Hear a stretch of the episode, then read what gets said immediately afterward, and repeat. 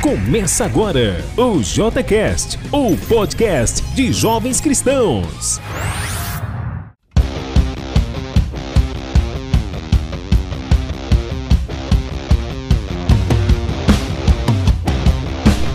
Fala pessoal, tudo jóia? Estamos começando mais um JCast. Vamos aqui apresentar o nosso time. Estamos aqui com a nossa querida convidada de hoje, que é a Nadine Ximenes. Uma salva de palmas para Nadine, muito bom. E temos também aqui a nossa querida Paulinha, Paula Machado. Uma salva de palmas para Paula Machado, que apresenta o nosso quadro aí, o Internauta Raiz. Temos aqui a nossa psicóloga Thaisa Ribeiro, uma salva de palmas para Tá, que apresenta o nosso quadro de Psicologia Cristã. E eu sou Vinícius Fagundes, muito obrigado mesmo, não precisa de bater palmas para mim. Vamos começar então, pessoal, com o nosso primeiro quadro que é o Jesus Saves. E agora, no podcast de Jovens Cristãos, Jesus Saves. Onde nossa convidada especial que hoje é a querida Nadine Chimenez, vai estar aí respondendo três perguntas sobre o impacto das escrituras sagradas sobre a vida dela. Então, querida Ná, eu vou pedir aí para você se apresentar, então se vira nos 30 segundos aí para fazer a sua apresentação. Vai lá, bola tá contigo. Nossa, complicado. 30 segundos é complicado. Vamos tentar. Ah, sou Nadine Chimenez, filha de Deus vivo, é, Sou jornalista, formada pela UFRJ aqui no Rio. É, é, é complicado falar da gente, né? Mas de e vindas Cristo me resgatou e eu tô aqui. Que legal, que legal. Na, então vamos lá. Tá preparada para as questões que nós temos aí do nosso quadro? Acho que tô. Acho que tô. Vamos lá, vamos lá. Show de bola. Então, responda pra gente, como era a sua vida, né? Antes de viver os ensinamentos de Cristo? É, então, eu tive, vamos dizer assim, eu tive dois, dois caminhos, né? Duas, duas temporadas na minha vida. Eu conheci a Deus com mais ou menos uns 10 anos, por mim mesma. Eu acho que eu tinha a sede de algo diferente. Eu olhava né, os amiguinhos do colégio, tudo, enfim. Eu olhava e eu sentia que eu precisava de algo a mais. Meus pais nunca foram muito religiosos, mas fui começando a procurar a igreja, entrava na igreja católica, depois é, virei coroinha, comecei a ler a Bíblia, comecei a buscar Deus de todas as formas que eu conseguia, é, porque eu, eu, eu, sentia que a vida precisava de algo a mais.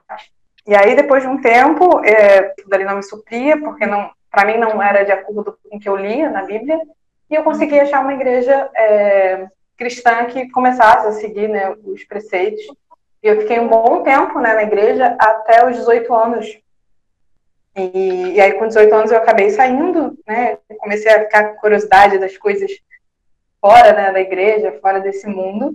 E fiquei um tempo longe. E foi um tempo né, sem Cristo, foi um tempo assim vazio, foi um tempo que eu tentei suprir coisas que eu queria para minha alma, né? É, alegrias e felicidades e momentos foram eu tentava suprir com várias coisas na minha vida, com pessoas, com lugares, com momentos e que aquele buraco não era é, é, ocupado, né? Por mais que eu tentasse de várias formas tentar suprir o vazio que Deus é, de Deus na minha vida, né? Aquele, aquele espaço que Deus não estava preenchendo, eu não conseguia. É, então foi um momento de muita tristeza, assim, foi um momento que eu fiz as escolhas mais erradas da minha vida, foi um momento que eu tive os piores, né, os piores momentos. É, então, essa fase sem Deus foi muito complicada para mim. E depois, graças a Deus, né, Deus com seu amor, ele, ele nos resgata, resgata, ele não desiste de nós. E eu consegui voltar para Deus depois e foi maravilhoso. Excelente. E qual foi o seu maior desafio para se tornar uma discípula de Jesus? É, assim, a, vida cristã ela tem vários desafios, né? Ela tem várias, várias dificuldades que a gente pode ter na nossa vida. Mas engraçado é que eu acho que a coisa que foi mais difícil para mim foi entender algo que é simples e complexo ao mesmo tempo. Entender a graça. Então, isso para mim, como discípula, foi muito difícil. É, entender, primeiro, que é, eu faço coisas erradas eu vou continuar fazendo. Então, em certo momento, eu achava que é, voltei para Jesus, é, agora é a vida perfeita para sempre. E não é assim, né?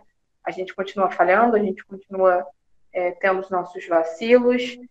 Só que eu tinha que entender primeiro que eu ia continuar errando e que Deus continuaria me perdoando, né? Então entender essa graça no nível de eu posso errar, mas posso voltar para Deus e ao mesmo tempo eu não me entregar para o erro, né?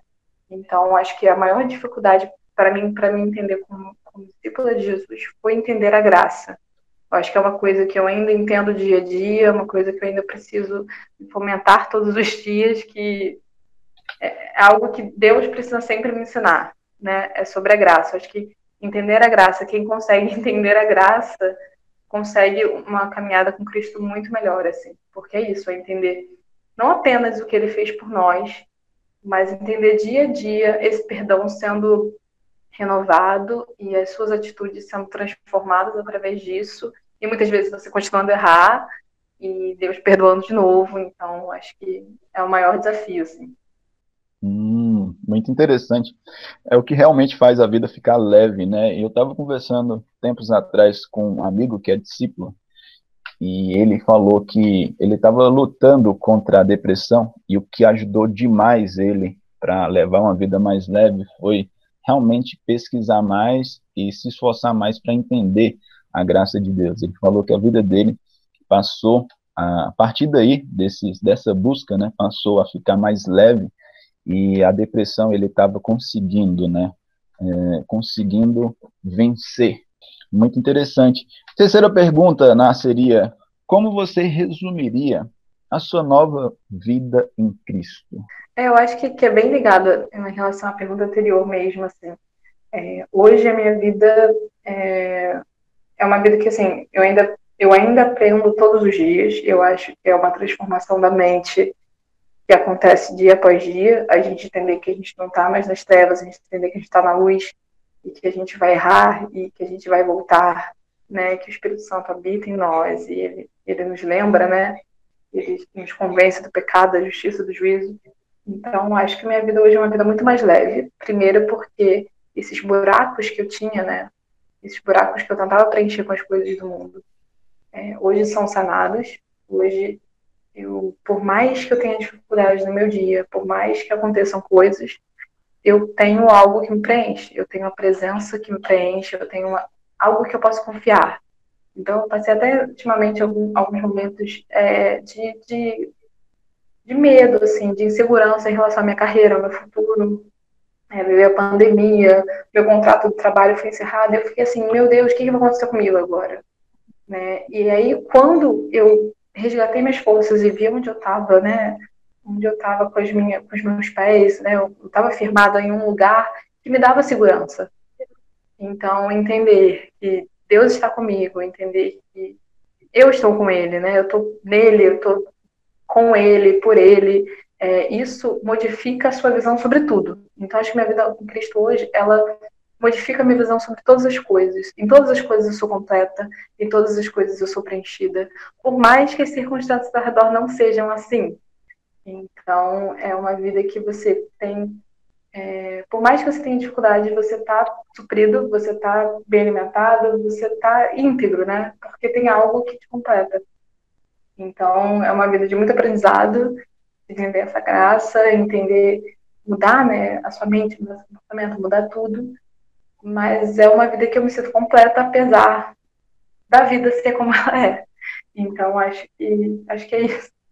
Uou, muito bom, muito profundo. Muito obrigado, muito obrigado, Ná. E vamos abrir agora aqui uma salva de palmas aí para Ná. Muito bom, Excelente. E vamos abrir aí para algumas perguntas, vocês que estão participando aqui. Vocês têm algo a perguntar? Eu tenho. nossa convidada, vai lá. É, é, eu achei interessante você falar sobre a questão de ah, das suas inseguranças, né? Você ter perdido o emprego no início da, da pandemia, isso também aconteceu comigo. Ah, eu tinha uma pergunta assim: o que foi que te ajudou? Quais escrituras te ajudaram? Ou quais experiências com Deus te ajudaram nesse período para você suprir de forma prática essas inseguranças? Assim que aconteceu, me deu um desespero, por mais que eu tinha minhas reservas, assim, eu ainda dá aquele baque, né? De, nossa, perdi, e agora? O que vai ser de mim? Porque essa pandemia não tem previsão de acabar, né? Então dá aquele desespero. Então eu fiquei, sei lá, uma semana bem preocupada é, com a minha vida, com a minha carreira, com tudo.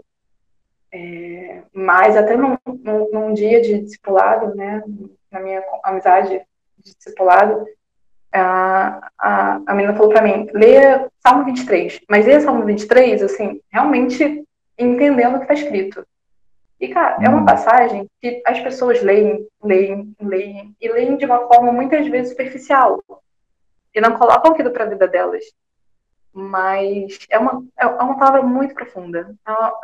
É, é, é o Senhor é meu pastor e nada me faltará.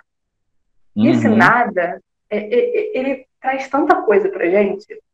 Ele me faz deitar em pastos verdes, ele me faz ficar uhum. tranquilo, mesmo quando as situações não estão assim, sabe?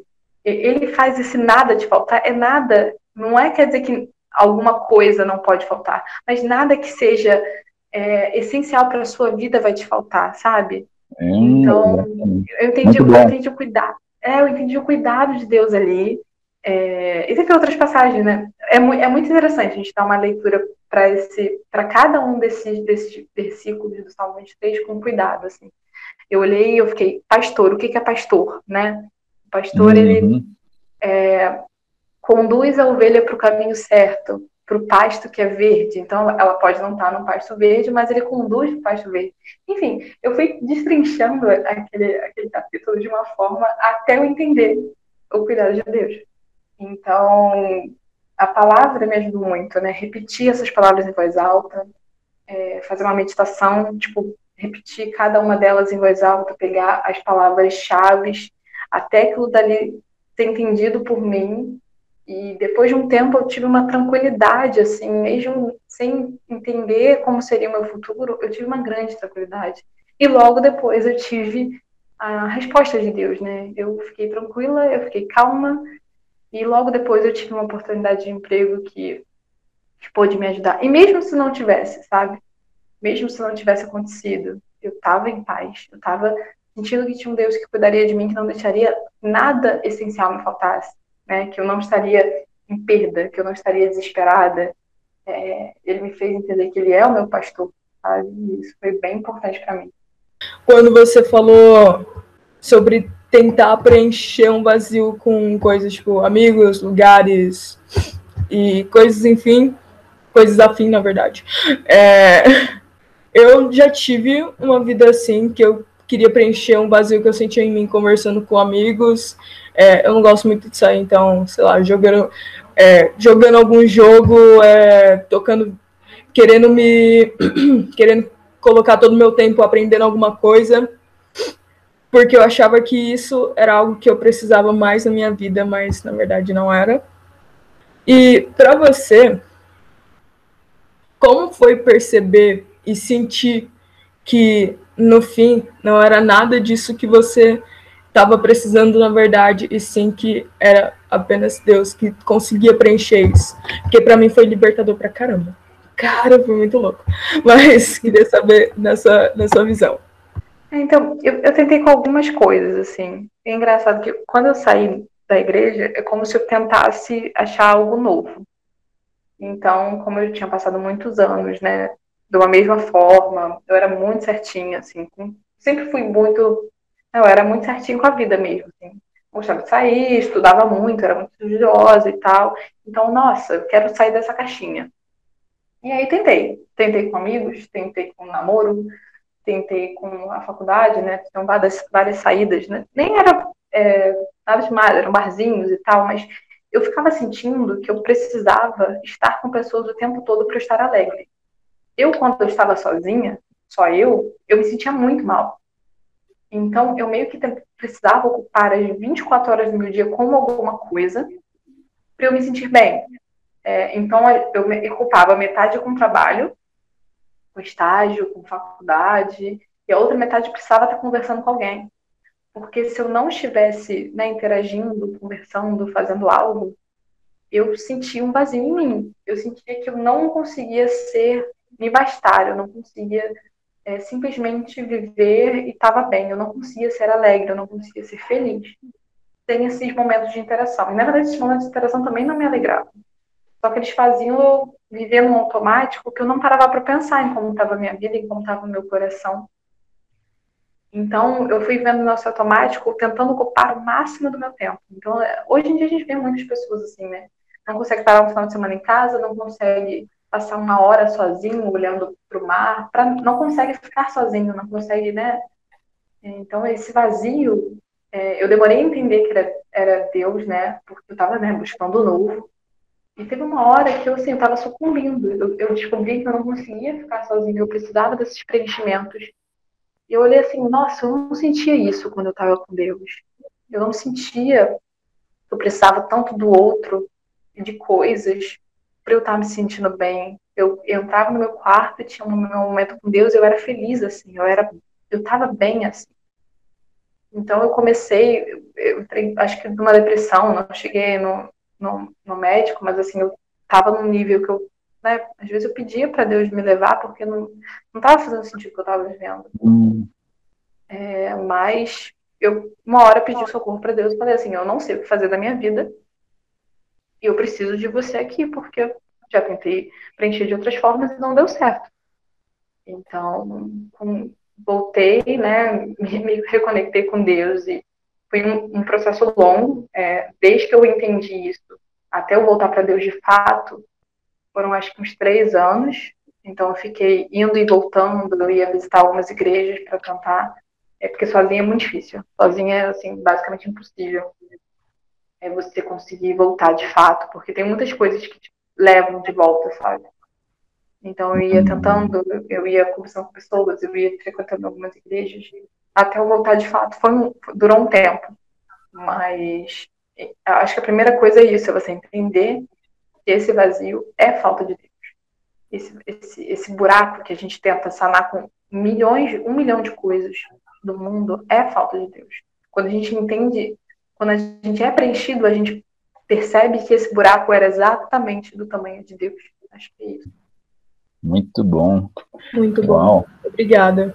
Muito obrigado, Nadine Ximenes. Obrigado. Uma salva de palmas aí para a Excelente. E agora eu quero aproveitar a oportunidade para convidar você que tem interesse em aprofundar os seus conhecimentos sobre as Escrituras Sagradas. Se você tem interesse em estudar a Bíblia conosco, basta enviar uma mensagem para o WhatsApp 62982687453, repetindo o WhatsApp 62982687453.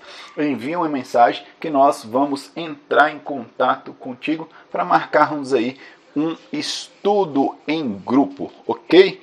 E agora nós vamos para o nosso próximo quadro que é Agora, no podcast de Jovens Cristãos, o Jovem Aprendiz.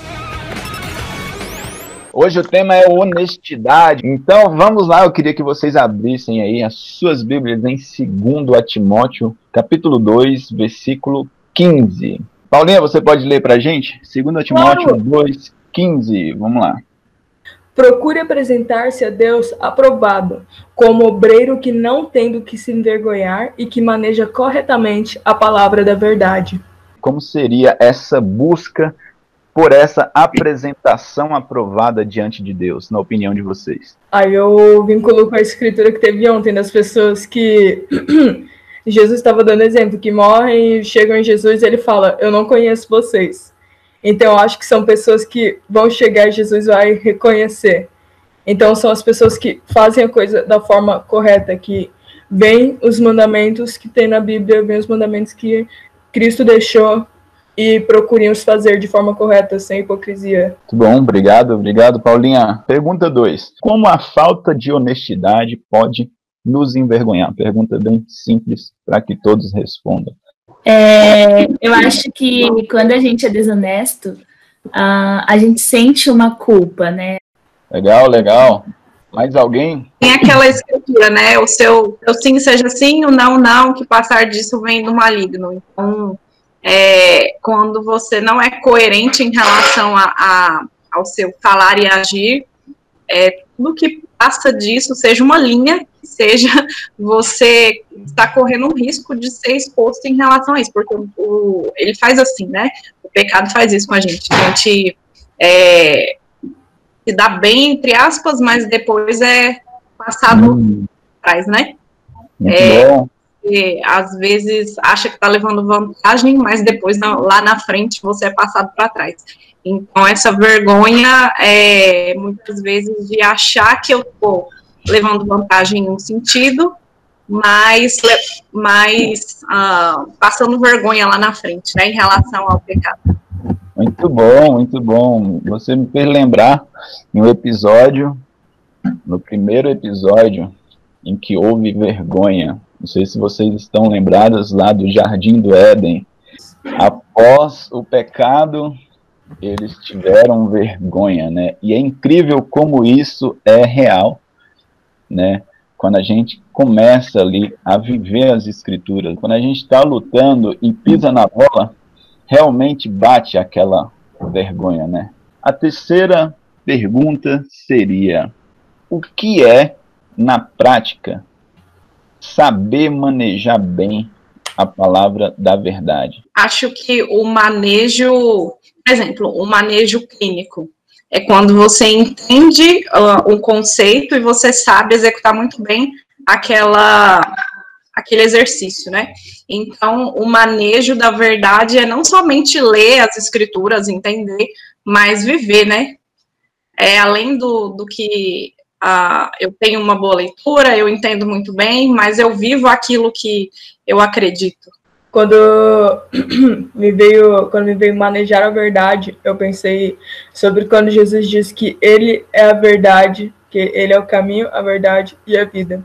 Eu penso sobre a gente ter o conhecimento de quem foi Jesus e viver da forma que ele quer. Muito bom, tem a ver. Se pegarmos aqui os sinônimos da, da palavra manejar, nós vamos encontrar aí vários sinônimos, né? Dentre eles, alguns que eu achei interessante aqui, tá? Governar, ou saber manusear, Legal. ou saber manobrar.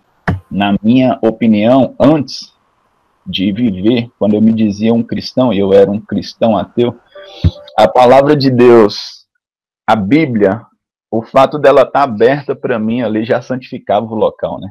E isso não tem nada a ver com saber manejar, né? A palavra de Deus. Na verdade, eu não estava usando.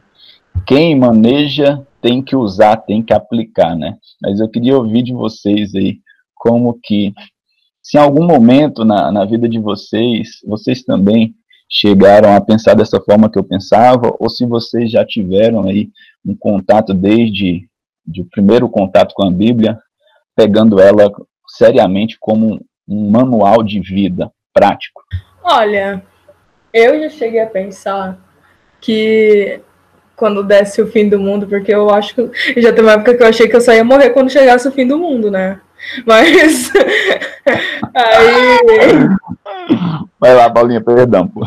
Mas eu achei que quando tivesse fim do mundo lá, todo mundo arrebatado, meus pais resolveriam com Deus, eu iria pro. Eu achei que assim funcionaria as coisas pra mim. Ah, mas Fala, não, não, ela é uma boa filha, deixa ela vir e tal. Mas, enfim, depois de um tempo eu descobri que a vida não funciona dessa forma e eu percebi que para eu poder ter a chance de ser reconhecida porque se ele não falar não sei quem é você, lá no fim eu teria que seguir esse manual bem explícito que é a Bíblia, do que a gente der, de como funcionam as coisas. É, teve um, um momento uh, religioso da minha, da minha vida, assim, isso ainda está sendo quebrado, né? Porque é um processo. Uh, mas teve um momento religioso que eu acreditava que a leitura em si e, e falar aquilo que estava escrito bastava e pronto, eu não precisava trazer isso para minha vida. Só ler e e orar aquilo que estava escrito, né? não precisava praticar. Então, era uma coisa exterior, né? Não trazia mudança interior. Muito obrigado mesmo, pessoal. Vamos para a psicologia cristã, hein? E agora no podcast de Jovens Cristãos, o quadro Psicologia Cristã. É um quadro em que nós falamos sobre a psicologia, nós não, a nossa psicóloga Thaisa, e tentamos vincular aí com alguns detalhes né, da nossa vida cristã. Explica aí sobre qual tema a gente vai falar, Otá. Hoje nós iremos falar sobre a importância da orientação vocacional como preparo para o Enem. Muito bom, acredito que tem muitos jovens que estão aí se empenhando né, nesse preparo para o Enem. Então a primeira pergunta seria: o que é orientação vocacional? O que seria uma orientação vocacional e como essa orientação é realizada? Para a psicologia, a orientação vocacional ela teve um primórdio bem simplificado, né, bem simplista em relação ao que é hoje. Que aplicava-se testes, testes de personalidade, teste uh, de teste de personalidade, testes uh, em relação à produtividade, e isso bastava. Hoje isso já é bem mais avançado, melhorado, né? Não se fala mais em teste vocacional, mas em orientação profissional.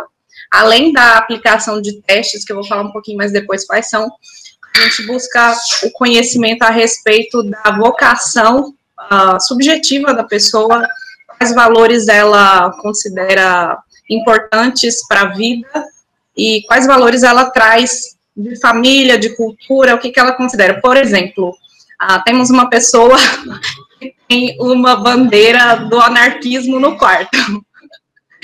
Isso fala a respeito de valores uh, pessoais, subjetivos. É, isso tem a ver também como ela vai levar a vida dela, como ela vai se desenvolver e como ela vai atuar na profissão muitas vezes, né? Se eu sou mais uh, voltada para um, um, progresso, para uma coisa mais progressista, isso vai também dizer como eu vou atuar na minha profissão. Então, orientação profissional é além de testes vocacionais, né? Além de uh, aplicação de testes, mas é, eu vou levar a pessoa a pensar em si e quais valores ela leva para a vida e como ela pode atuar numa profissão baseada nesses valores. Fala um pouquinho sobre, sobre os valores. Eu preciso saber quem eu sou, hum. o que eu hum. acredito, é, o que a minha família acredita, o que a minha hum. cultura coloca como importante, por exemplo, um exemplo bem aleatório. Ah, existe em uma determinada cidade da África que as mulheres precisam casar bem cedo, com 12 anos de idade, até 9 anos de idade. Isso é um traço da cultura deles e para eles está tudo certo. Lá na Índia, por exemplo, os esquizofrênicos são considerados deuses. Então, isso é um traço da cultura deles e está tudo certo. Então, é importante eu saber quem eu sou.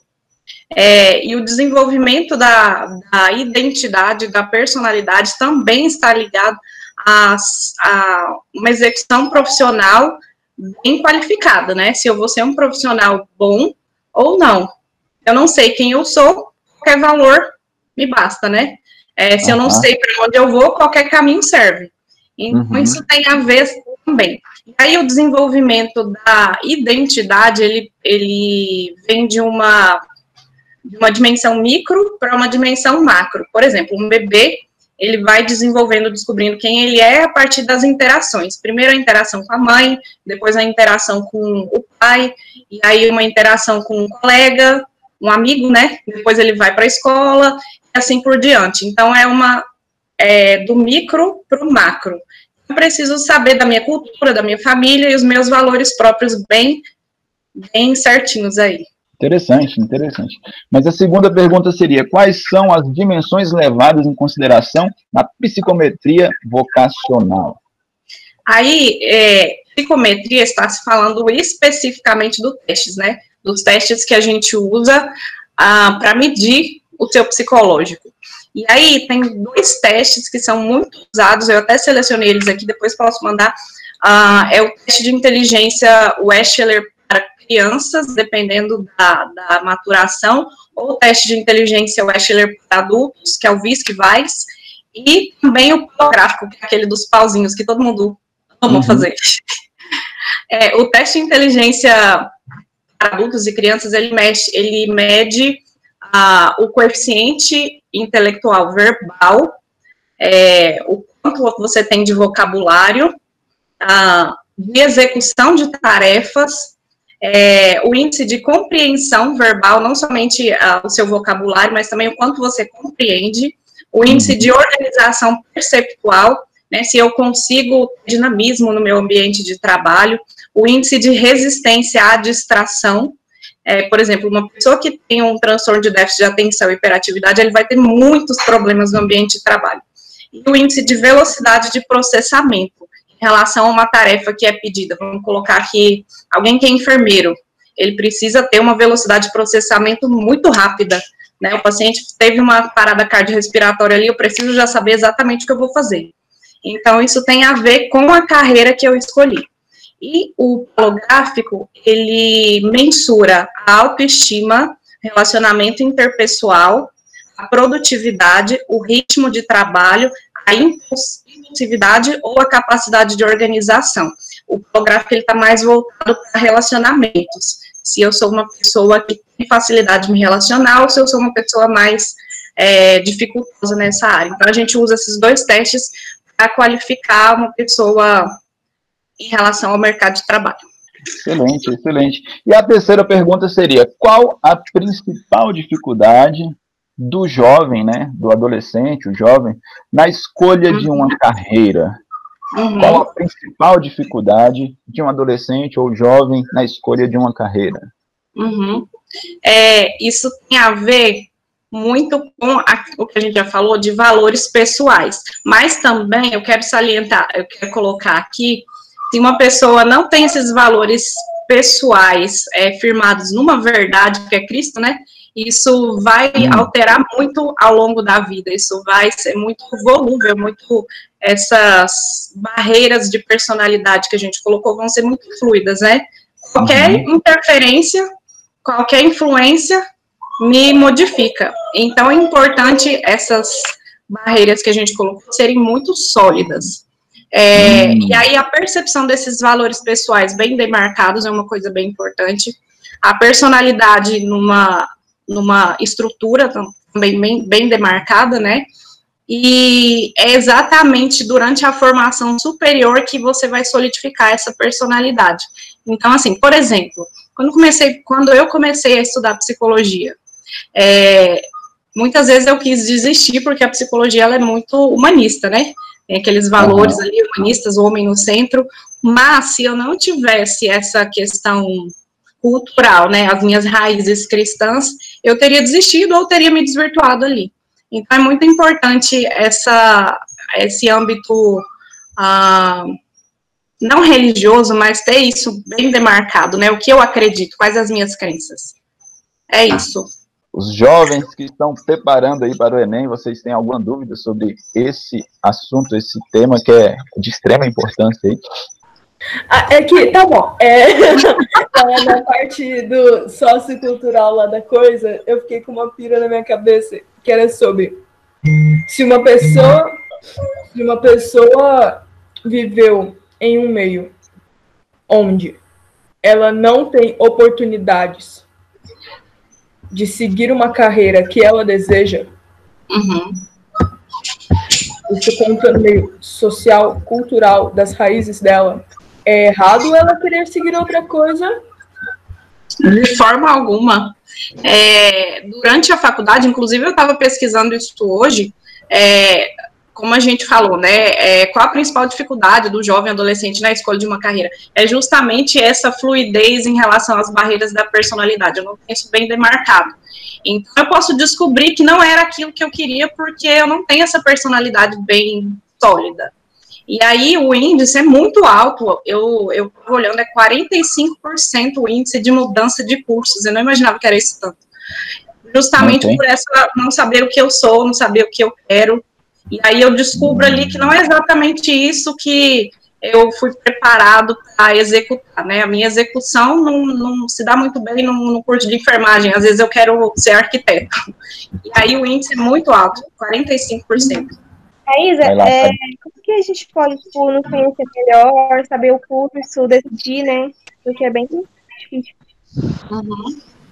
Esse processo de autoconhecimento é uma coisa que é para a vida inteira, né? Mas eu posso te dizer assim que eu me conheci muito ah, lendo, eu, eu me conheci muito a partir do momento que eu tive relacionamento com Cristo. Isso faz toda a diferença, porque só Ele nos completa, né? É, porque nós estamos aqui num, num, num, meio cristão e ele me completa, então ele mostra as minhas áreas deficitárias e onde eu preciso avançar, né? Então, onde eu posso me encaixar melhor, onde eu vou cumprir o propósito que ele tem para minha vida, né? Lá em Salmos fala que ele ele planejou tudo antes da fundação do mundo. Ele pegou ali, ah, o plano para a vida dela é esse, esse, esse. Vou colocar ela lá no Brasil, lá em Goiânia e tal para ela fazer isso, isso, isso. Então ele sabe o projeto para sua vida, né? Então conhecendo a Cristo você se conhece. Amém. Amém. Pessoal, esse foi o quadro Psicologia Cristã e agora nós vamos para o quadro O Internauta Raiz. Agora, no podcast de Jovens Cristãos, o quadro O Internauta Raiz.